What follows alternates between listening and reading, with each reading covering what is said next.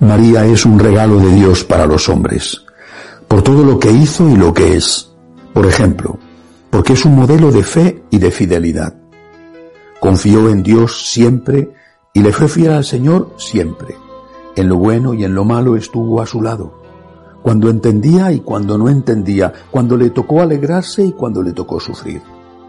Demos de gracias a Dios por María, y demos de gracias a María por haber aceptado ser la esclava del Señor, por haberse fiado de Él desde Belén hasta el Calvario, por haber sido fiel en todos los momentos y haber rechazado todas las tentaciones.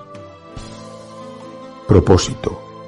Agradecerle a María su fe y su fidelidad a Dios, repitiendo nosotros con ella y como ella, Jesús, me fío de ti.